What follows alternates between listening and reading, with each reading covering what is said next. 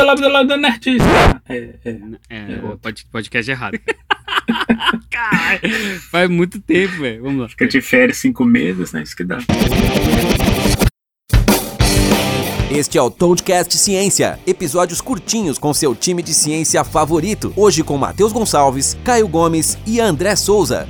Oi, pessoal, eu sou o Toad. Eu sou o Caio Gomes. E eu sou o André Souza. E você tá ouvindo mais um Toadcast Ciência. E a pergunta de hoje é uma pergunta muito legal, veio da Fernanda Meneghel. Ela tem 15 anos e é estudante de Mossoró, no Rio Grande do Norte. E ela quer saber o seguinte: como um avião voa? Atenção passageiros, aqui quem fala é o comandante Matheus. Como um avião voa, não como o André voa. É, o André, a resposta. Aí o André responde. Então, eu geralmente eu vou até o aeroporto, eu compro uma passagem. Eu, eu acho legal essa pergunta. Uma vez eu estava no aeroporto e eu escutei uma menininha de 7 anos perguntando para a mãe dela como que um avião voa. E a mãe dela olhou com, para ela com cara de tela azul. Aí eu falei assim: vem cá, neném, que eu te explico. Provavelmente a minha explicação deve estar errada, então ainda bem que a gente tem o Caio Gomes aqui para nos ajudar. Mas basicamente, assim, vou explicar em termos bem básicos, aí o, o Caio coloca as partes mais técnicas. Basicamente, se a gente olhar o formato da asa do avião, ela tem um formato meio curvo. Ela começa com uma parte assim um pouquinho mais grossa, aí ela vai afinando voltada para baixo. Ela tem um formato que é basicamente uma, como se fosse uma, se você olhar uma folha de lado, é como se fosse uma folha curvada para baixo. E o que que isso faz? Quando o avião começa a andar lá na pista em alta velocidade, o formato dessa asa ele vai dividir o, o vento que está batendo assim, na cara do avião. Ele vai dividir esse vento em, em duas partes, uma parte que vai passar por cima dessa asa e uma parte que vai passar por baixo. O formato em si da asa vai causar uma aerodinâmica ali que vai fazer com que a pressão embaixo seja um pouco maior do que a pressão em cima. Isso vai fazer com que a gente tenha essa força que a gente chama de lift, que é a força que vai jogar o avião para cima. Uma forma da gente experienciar isso assim no dia a dia é o seguinte: quando você estiver andando, num, você estiver numa estrada, andando de carro com alguém, não quando você estiver dirigindo, mas você está no banco do passageiro e o cara tá, sei lá, 120 na estrada, abre a janela, coloca sua mão um pouquinho para fora, uh, horizontal, e coloca ela um pouquinho para fora e só solta sua mão. Você vai ver que a sua mão vai ser jogada para cima. Por quê? Porque o vento que está com a velocidade o vento que está. A sua mão está dividindo o vento entre uma parte que passa por cima e por baixo, e a pressão que está por baixo pela, pela velocidade e talvez pelo formato da sua mão, a forma como você coloca a mão, vai jogar a sua mão um pouquinho para cima. É basicamente essa dinâmica que faz com que ele suba. E obviamente a asa do avião, ela não é uma parte só inteira, ela é dividida em várias outras partes que, não sei se você já prestou atenção quando você está viajando de avião, se você ficar olhando para a asa quando o avião está decolando ou quando ele está pousando, você vai ver que tem partes do avião, partes da asa que vão mudar o formato, que é justamente para modificar um pouquinho dessa aerodinâmica, para fazer com que ele que essa, que essa, pressão de baixo ou aumente ou diminua. É, no geral, o que você falou está certo. É, existem alguns detalhes que eu acho que que, que vai entrar muito em, profundidade se a gente quiser falar agora, mas a, a, os detalhes de como exatamente essa, esse efeito da diferença de pressão que cria o lift ocorre são um pouquinho mais complicados, mas eu acho que assim, não, não vale a pena a gente entrar agora. Então, para você que está ouvindo, pega essa, essa pergunta com cuidado, tipo, a ideia geral é essa, mas lembra que a coisa pode ser um pouquinho mais complicada é, se você for estudar realmente em detalhe. É, tudo na física é mais complicado do que o que a gente fala. Então é isso.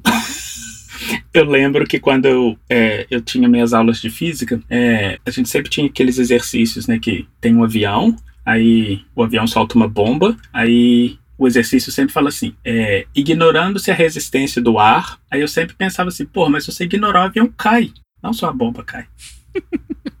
De fato. Uh, não, mas achei, achei a explicação bem boa, cara. Ela, principalmente para no caso você estava falando isso para uma, uma criancinha e tal, eu acho que foi, foi excelente. Tem algumas coisas aí, por exemplo, adicionar, que, por exemplo, isso que você explicou só se aplica em determinadas velocidades. É, tem que estar tá bem rápido o avião, mas ao mesmo tempo, se ele passar de uma certa velocidade, eu não lembro de cabeça qual é, mas ele passa a ter uma certa instabilidade, o que pode fazer o avião parar de voar, no caso. É, então... Você quer ver uma coisa que é super interessante, que é, parece contraintuitivo? Suponhamos que um avião começa a perder velocidade por algum motivo, é, perder altitude, desculpa, por algum motivo, sei lá, mecânico Aí ele começa a perder altitude. Inclusive, foi isso que aconteceu com aquele avião é, da Air France que saiu do Rio com destino a, a Paris e caiu no meio do caminho. Ele começa a perder altitude. Geralmente, uma das coisas que os pilotos fazem é virar o bico do avião para baixo, ou seja, ele está perdendo altitude, você vira o bico para baixo como se ele estivesse numa descida. O que isso vai fazer? Vai fazer com que a quantidade ou velocidade de ar que bate embaixo do avião vai começar a fazer com que ele ganhe altitude. Então parece uma coisa contraintuitiva, do tipo, o seu avião está perdendo velocidade, você vai vir ele para baixo. A ideia é essa, que você virando ele para baixo, ele vai descer numa velocidade um pouco maior, e isso vai fazer com que o lift, essa força que joga ele para cima, seja um pouquinho maior. Inclusive, é, eu gosto para quem me conhece sabe que eu gosto muito de ficar escutando gravação de caixa preta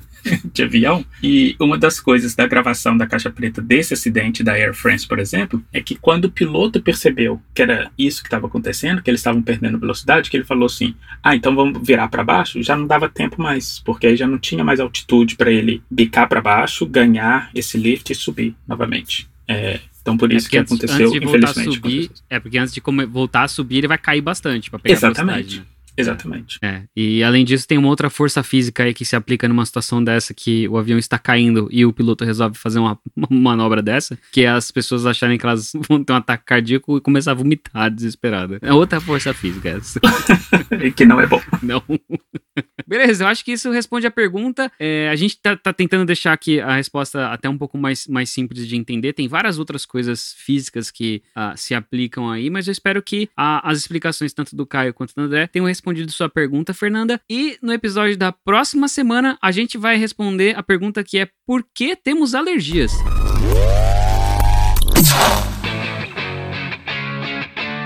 E é isso aí, chega ao fim mais um Toadcast Ciência. Outra coisa muito importante, sério, não se esqueça de compartilhar esse episódio com todo mundo que você conhece que gosta de ciência ou que gosta desse assunto que a gente conversou hoje, porque assim você ajuda a compartilhar todo esse tipo de conhecimento, certo? Não custa nada, a gente conta com vocês, beleza? Então vai lá, manda ver. Se você gostou das respostas, da explicação, se você tem alguma pergunta ainda sobre esse tema, manda um feedback pra gente. No Twitter eu sou arroba ToadGeek. Eu sou o André L.S. Souza. E eu sou o arroba Caio C. Gomes. E sabe aquela pergunta sobre ciência que você sempre teve, ou aquela pulguinha atrás da orelha que nunca ninguém conseguiu te responder, ou que talvez a resposta não tenha sido didática o suficiente? Então, manda um e-mail pra gente lá no toadcast.toad.com.br e coloca no título do e-mail Toadcast Ciência. Valeu, galera. Até a próxima. Um abraço.